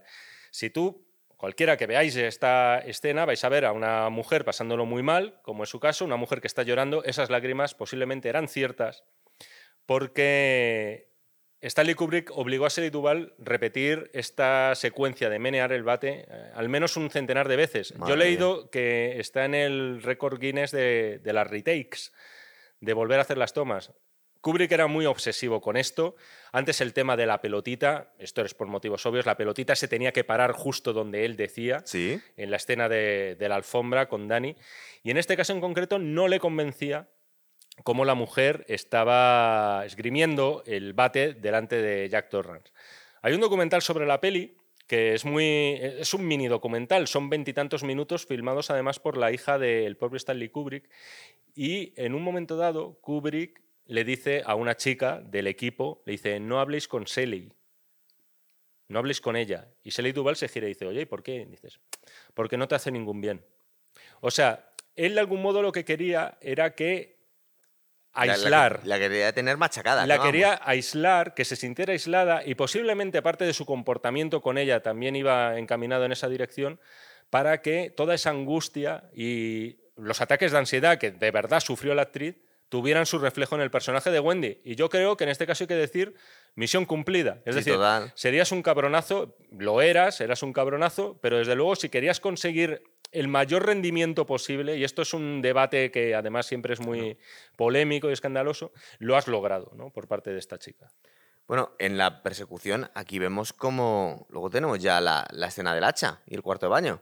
Es decir, está siguiendo Jack a, a Wendy. Creo que, creo que le, le ha dado con el, con el bate, ¿verdad? Le deja, le da un golpe en la cabeza, Claro. Efectivamente. Y consigue huir y entonces es cuando Jack coge el hacha y nos vamos a, pues, a esa escena, la escena mítica del resplandor, ¿verdad? La escena que todos recordamos. No sé si te ha pasado que recordabas la película como más terrorífica de lo que luego en realidad es. Vamos a ver, es que entre otras cosas, te- Porque- te- cuando te he dicho que es terror psicológico, es que en la película pasan pocas cosas. Más allá de este momento en el que eh, Jack está intentando matar a su mujer, Hmm. hasta ahora todo pueden haber sido alucinaciones. Sí, Tanto el niño que ve fantasmas como Jack que no sabemos qué pasa, al final hablaremos, bueno, al final ya casi estamos llegando ahí, eh, lo que le podía estar pasando a Jack por la dichosa foto, que vemos al final, que luego es cuando, cuando la gente intenta interpretar qué pasaba aquí realmente, pero es que pasa poco en la película. Hasta, hasta esta escena, ¿verdad? Digo, mm, real, porque todo lo demás pueden haber sido imaginaciones hasta ahora. sí. Lo que pasa es que luego es verdad que hay una serie de visiones, bueno, de visiones no, de cosas que está viendo Wendy Sí, que ya rompen esa posible ambigüedad. claro. Entonces lo está viendo también ella. Porque hay un momento muy curioso Sí, que explicaría un poco las perversiones que se hacían en el Overlook, sí. que es ese señor disfrazado de oso, que hay en un momento dado con un señor con los pantalones bajados en un dormitorio, ¿no? sí. Que esto es una cosa que se ha quedado también muy... Pero eso igual poco- pasa en todos los hoteles, Jaime. eh, puede ser, pero a lo mejor no de oso, Claro. ¿sabes? Hay, hay multitud de De posibilidades. gustos, total. claro. Pero sí, la secuencia. Hay una cosa de la, secuen- la secuencia del hacha me parece inmejorable y, y, bueno, no se puede hacer mejor, pero eh, ¿no te parece un poco raro el comportamiento de Jack Torrance? O sea, Por que intentar matar con un hacha a no, su mujer. no, no, no. Eso vamos a darlo como posible teniendo en cuenta el espíritu de la película. Te digo la, lo que hace después de en plan, ah, me olvido, me Eh. voy, me voy de aquí. Me han llamado, ahora hay otra amenaza y dejo aquí a mi mujer, no la sigue persiguiendo. Te da media vuelta y Dices se va. cuando mete, cuando mete la cabeza por el hueco de la puerta Sí, sí, sí, sí. y que decide ir a, De, ir- de hecho, es que esta imagen cosas. parece que vamos a ver la gran escabechina Bueno, es y que- de repente Jack Torrance dice, ah, no, los espíritus me dicen que es que ahora viene otra Es amenaza. posible que lo recuerde de otra forma, pero es que ella mm, se gira y dice, ah, bueno, puede escapar por la ventana. Entonces, yo ahora mismo no lo recuerdo muy bien, pero yo creo que es que Jack decide perseguirla por fuera, porque se va a escapar por la ventana. Creo que no, porque justo posible ese, que no, ¿eh? ese momento coincide con la llegada de Halloran, con la llegada Es del, es el, chef negro, que es el que tiene poderes místicos, que, Que va, que que creo va. que estaba en Florida. Intenta hablar con ellos por teléfono y como no, como se han quedado sin líneas, que se lo toma la policía cuando habla con Wendy de la forma más normal del mundo. Dice que pasa todos los años. Es normal que te hayas quedado sin teléfono. Ahora habla por radio, deja la radio encendida. ¿Ves? Nos estamos dejando estas cosas. Eh, pues es verdad, Es que, verdad. que el chef eh, Dick Halloran ha decidido coger un quitanieves, ir a buscar a la, a la familia, porque estaba percibiendo algo raro, ¿verdad? No es que se haya comunicado con Dani, eso lo vemos en la segunda película, es que ha percibido algo raro y, y debe ser eso, es verdad. Debe ser más la llegada de Dick Halloran que, que se dé cuenta que Wendy se va a escapar por la ventana, no me acuerdo bien. ¿eh? Esto, incluso en la adaptación televisiva, Sí. que por cierto no esgrime un hacha, Jack Torrance lo que esgrime ahí es un palo de, de cricket, Ah, porque además al principio se lo explican, ahí se jugaba mucho al cricket en ese hotel, va con un palo de cricket, yo creo que con un hacha pues salimos todos ganando, ¿no? sí. Y en este caso en concreto eh, pasaba algo muy parecido. O sea, de repente esas presencias raras le dicen, no, no, tú eh, olvídate ahora de esta mujer. Él podría haber seguido destrozando la puerta Sí, y podría haberla alcanzado, pero de repente se olvida. Ha habido un momento que no hemos comentado también que es lo primero que yo creo que vemos sobrenatural de verdad en la película. Y es cuando encierran a Jack Torrance en la despensa. De Ah, es comida. verdad, cierto. Está, está cerrado por fuera. Él, él no podría salir y, sin embargo, la puerta mágicamente se abre para él. El hotel le quiere dejar salir con el objetivo de que se carga a su familia. Sí, bueno. Entonces Eh, es algo que es- está muy bien porque es algo sobrenatural sin monstruos. ¿no? Sí, eh, pero ahora tenemos la persecución por el, por el laberinto.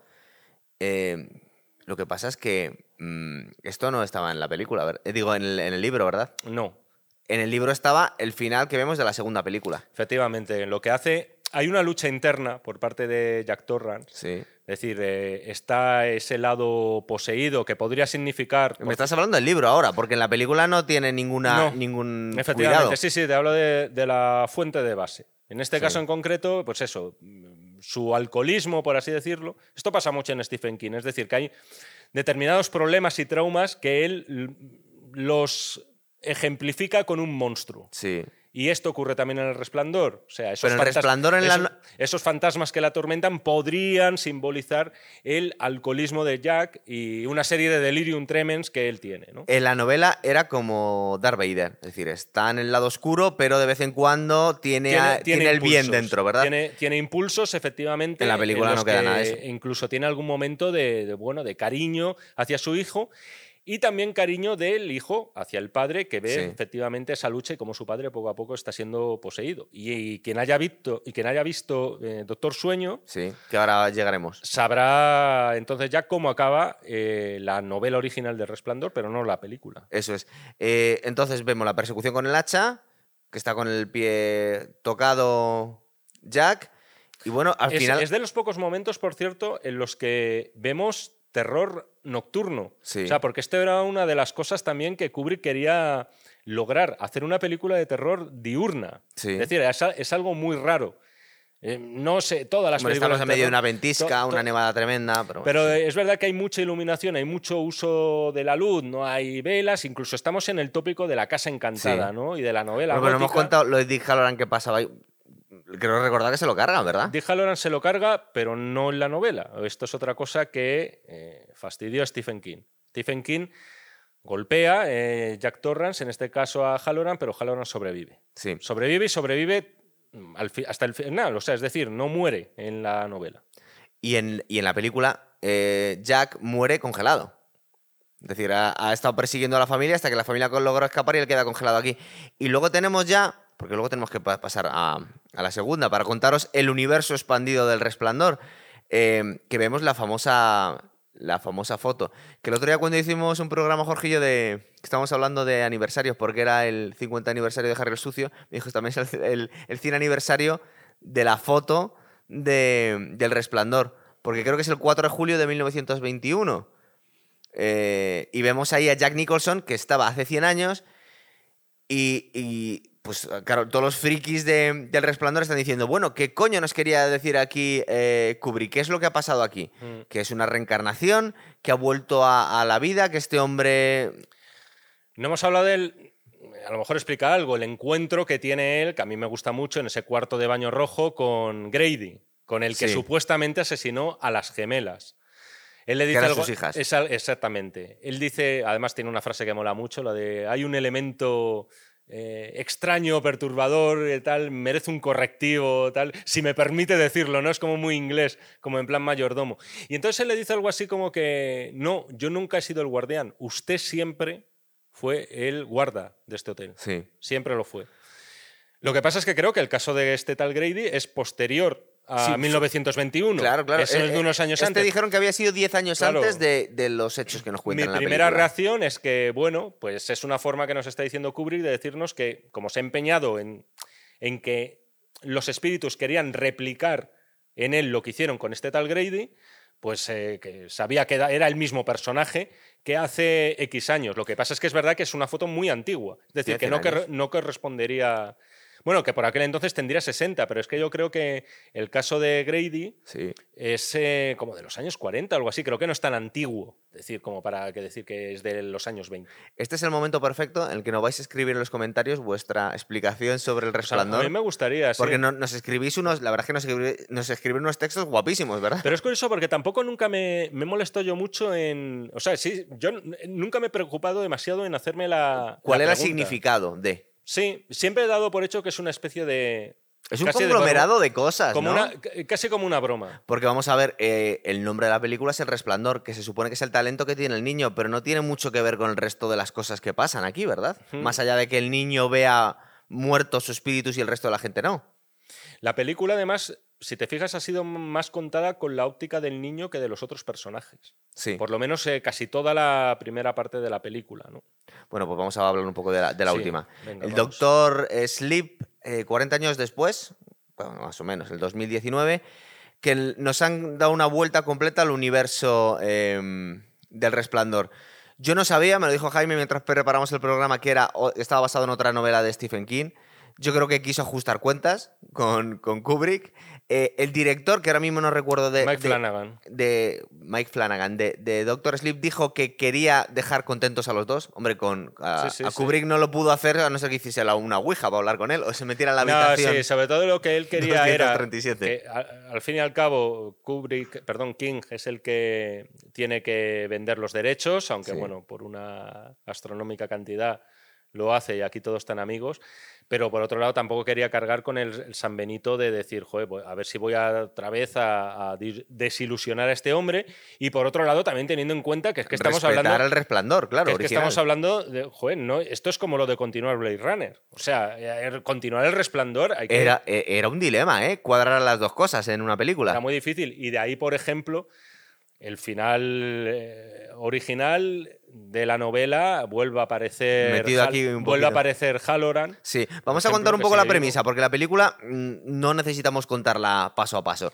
Eh, nos vuelven a coger a Dani, a Dani Torrance, eh, pues 40 años después, en realidad, porque ah, interpretado por Iwan McGregor tiene un pedazo de reparto. 30 en realidad, porque 30. si te fijas, la película empieza como en 2011 y luego hay una elipsis de 8 es verdad, años. de 8 años más. Eh, que es un hombre Esta sí poco- que me la he visto hace poco, ¿eh? Sí, Es, yo o me la vi hace nada. Que está atormentado. eh, pero nos han contado. De hecho, esta película es casi una peli- un thriller de acción, ¿verdad? Comparado con, el, con la una película de, de miedo. Es, es que hasta el género es distinto. Sí, eh, quiere conciliar, sobre todo en el último tercio, Sí. eh, todo el tema de, de- de la mitología Era en torno al difícil, resplandor. Luego también hay elementos un poco de, de cine de vampiros, yo te diría, Sí, ¿no? claro, Eh, es que- es que en una realidad- película de vampiros sin vampiros, ¿no? Sí, bueno, son vampiros. No sabemos qué son. Es que no son. No, no porque no beben sangre, pero en realidad a todos los efectos son vampiros. Eh, es decir. es un grupo, eh, nos están contando la historia de un grupo de freaks, vampiros, que se alimentan del resplandor de los niños, bueno, lo puedo coger de adultos, pero de los niños que tienen este talento, ¿verdad? Eso es. Eh, nos rescatan a, a, a Dani, a Dani Torrance, interpretado por, por Iwan McGregor. Tenemos a- al espíritu de Dick Halloran también, ¿verdad? Que se ha quedado como el nuevo Tony, le hace visitas de vez en cuando porque desde es. la muerte le vienen a ver. eh, y básicamente es un, un hombre atormentado que está, está huyendo de su talento al principio de la película, ¿verdad? Es importante también es una persona alcoholizada. Sí, es decir, que de como algún su modo padre. acaba repitiendo los pecados del padre. ¿no? Eh, y luego, a través de una pizarra que os ha contado Jaime, en, ocho años después, em, que debemos desper- despertarse Sí, una porque- prostituta, la verdad es que sí, se ha echado a la mala vida. Es al hombre. acogido pues, por una especie de, bueno, de grupo de ayuda, de, de una comunidad, ¿no? Que esto En se lleva Hampshire, mucho sí, es en Estados. Unidos y tal, y bueno, ven que es una persona que tiene problemas, lo que pasa es que no saben exactamente cuáles, ¿Qué le pasa? pero los tiene. Es muy guay porque acaba trabajando en un hospital eh, con un gato. sí, ¿verdad? es verdad. El gato eh, tiene poderes. Que es algo muy. La verdad es que dentro de la superstición popular es algo que se ha dicho mucho, que el- como que el gato podía prever la muerte de la gente, ¿verdad? Sí. Entonces eh, se alía con el gato, el gato le dice en qué habitación de la residencia está el, el futuro fiambre, la persona que va a morir, y, y Danny, o sea, Iwan McGregor, le, le ayuda a despedirse, bueno, le, le acompaña en los últimos momentos, ¿verdad? Hace una especie de labor, no sé si social, Mm.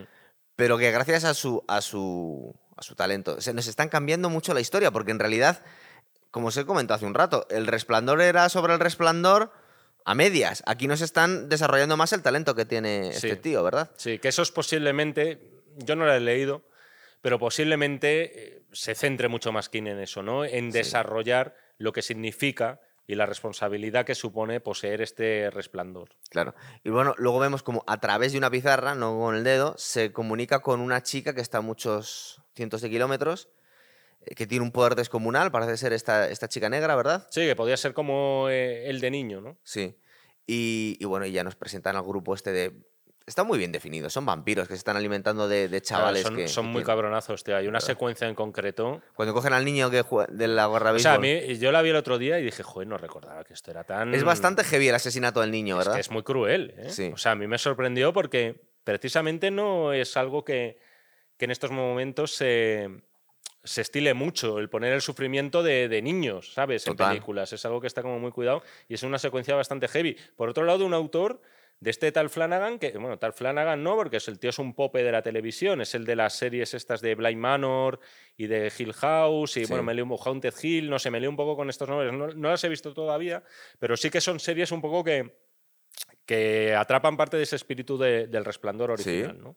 Eh, historias de fantasmas. Bueno, entonces vemos como este grupo de vampiros están cazando a gente, luego tienen poderes telequinéticos. Han puesto otra actriz para hacer de Shelley Duval, que sigue apareciendo en la película. Bueno, sí, eso- actriz más que, que ahí, como ves, cambian los cánones también un poco de, no voy a decir de belleza, porque eso es muy subjetivo, pero, Pero me llama la atención que, que- que es otro perfil de mujer muy diferente a- al que era A Duval. mí, ¿no? a mí me llamó la atención que recreando a los actores de la primera película eh, no se echaran al deepfake, Ya, a mí también. ¿verdad? Sí, sí, Porque han cogido también. actores que se parecen, pero tampoco se parecen muchísimo. No. Eh, tienen un aire... Sí, pero es verdad que, por ejemplo, Jack Nicholson, no es Jack Nicholson, aparece Jack Torrance, pero aparece siempre como de perfil y tal, pero bueno, Sí. se ve clarísimamente que no. Yo, fíjate que no soy un fan de la tecnología aplicada a las películas, pero en este caso me hubiera parecido Habría quedado, la más de comprensible. A lo mejor, a lo mejor es problema de derechos. Claro.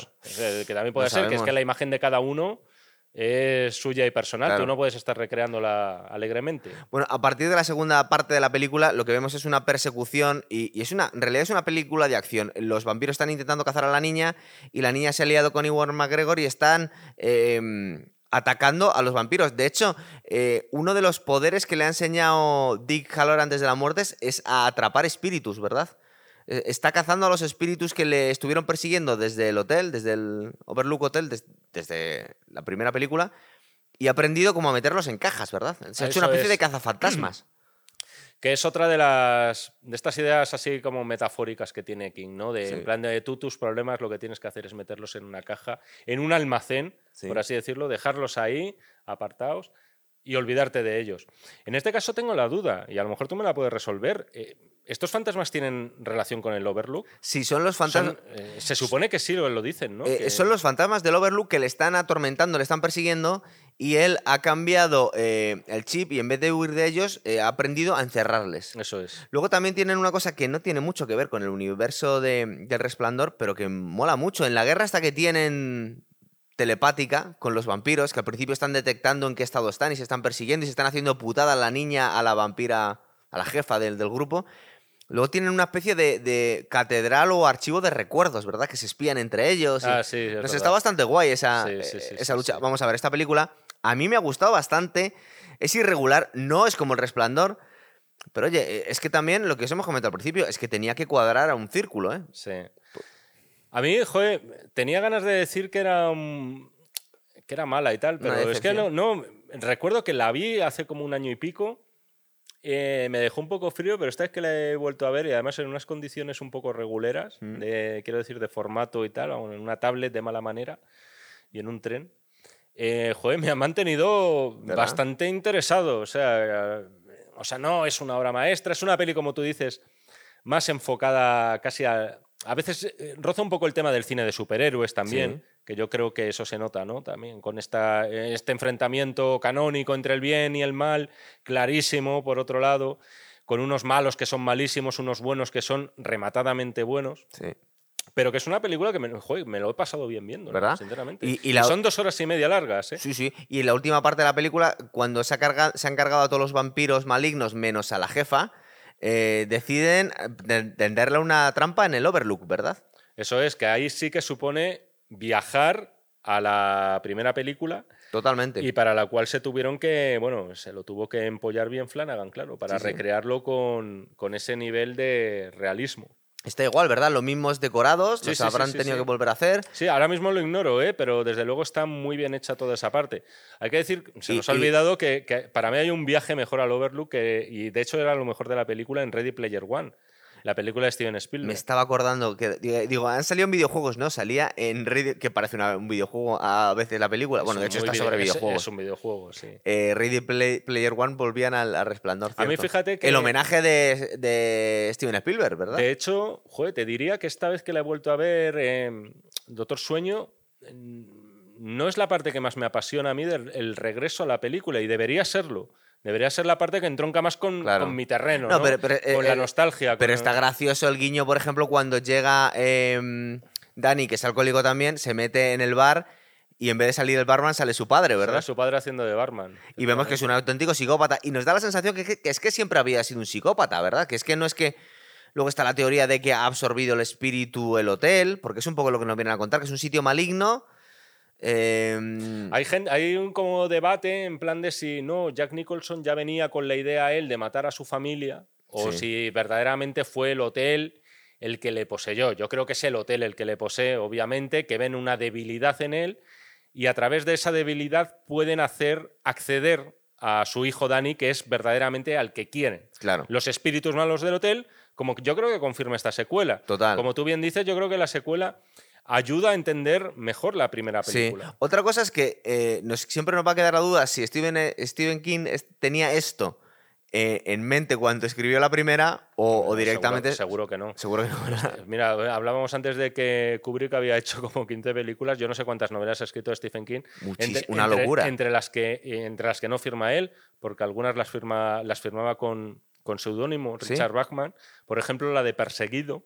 Perseguido, que no se, no se tituló Perseguido en castellano. La película que hizo Arnold Schwarzenegger, que participaba en un Te- te programa iba a de decir, televisión. estaba pensando, no será esa, es Era esa. The. Running Man es de Stephen sí, King. Sí, sí, sí, sí. Era un relato, no sé si no- creo que es novela, Me acabas de matar. Ahora me has cambiado el mapa Pero del mundo. que- sí, Resulta sí, que, Schwarzenegger hace películas de Era, Stephen King. era una macarrada de la leche esa película, pero es verdad que es una distopía Sí, interesante, ¿no? Era una puta locura. Era como un programa de, de Telecinco. Entonces este hombre muy, muy- sí. Era un reality. La realidad supera la ficción. Eh, es un grafómano, o sea, Stephen King. Sí. Ha escrito, es, no, no puede parar de hacerlo, o sea, es como casi una enfermedad. Mira que será millonario, tiene una casa gótica en New Hampshire, es un tío raro, le atropelló un coche que le dejó medio muerto el y el tío sigue escribiendo novelas como churros y debe tener casi 80 años ya el colega, ¿eh? Sí, sí. Bueno, eh, lo último, la última escena que nos cogió la- la- el final que quería poner Stephen King en la primera y no la metió en la segunda. Eso es. Que era directamente eh, hacerlo estallar en pedazos. Claro. Porque además, el, en este caso, el padre, en este caso Dani, además Dani conoce el hotel, Sí. es decir, ya ha estado allí. Pero en la original eh, lo que hacía era no purgar la caldera y eso provocaba pues una explosión enorme que era prácticamente un Claro, suicidio. Pero claro, es que le cambiaba totalmente el tono a la historia porque se, der- se redimía Jack Torrance al destruir el hotel y aquí moría congelado intentando matar a su familia. Es que tenía un, un final completamente distinto. Era un final muchísimo más. O sea, no dejaba abierta la puerta de la esperanza. Y la novela sí, que te la deja abierta. Es más, se rodó, que joder, si lo encuentras maravilloso, sé que existen fotos, no lo, no lo vas a encontrar porque creo que nunca se ha llegado a. Se ha filmado, pero nunca se ha reproducido en ningún sitio.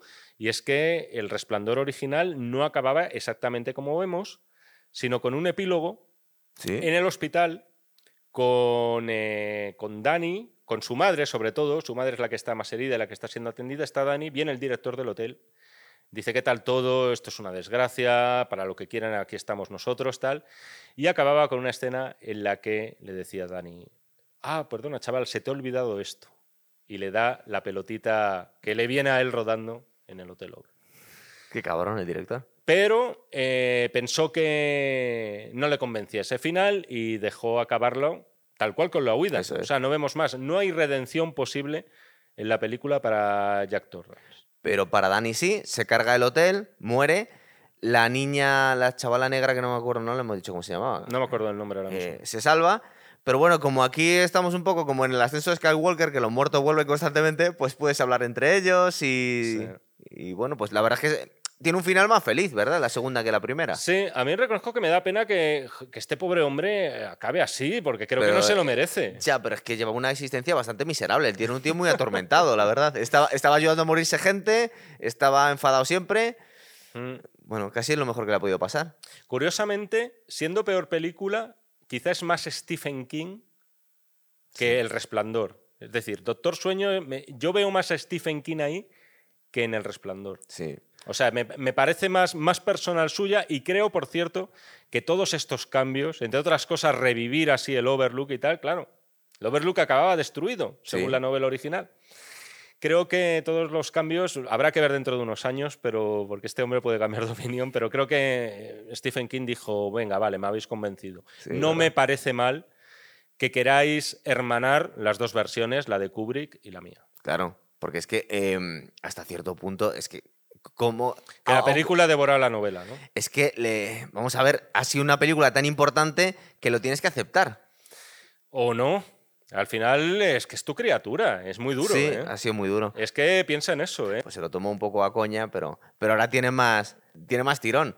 Ahora puede imponer sus pero ideas. fíjate que pasaron 17 años desde que la estrenó y el tío RQR, yo quiero mostrar mi versión, quiero mostrar mi versión, y hasta que no consiguió, pasaron casi 20 años hasta que consiguió mostrarla en una película que a día de hoy, pues yo la recomiendo ver para los aficionados y para que se diviertan viendo un poco las diferencias, pero no va a pasar a la posteridad como es el resplandor. Claro, claro. Muy bien, pues la verdad es que le hemos metido buen repaso al resplandor, ¿no? Pues mucho. Más de lo que debíamos, quizás. No, no creo, no creo. Pues ya vamos a ir pensando para la próxima. Venga, nos despedimos, Jaime. Hasta otra. Hasta otra.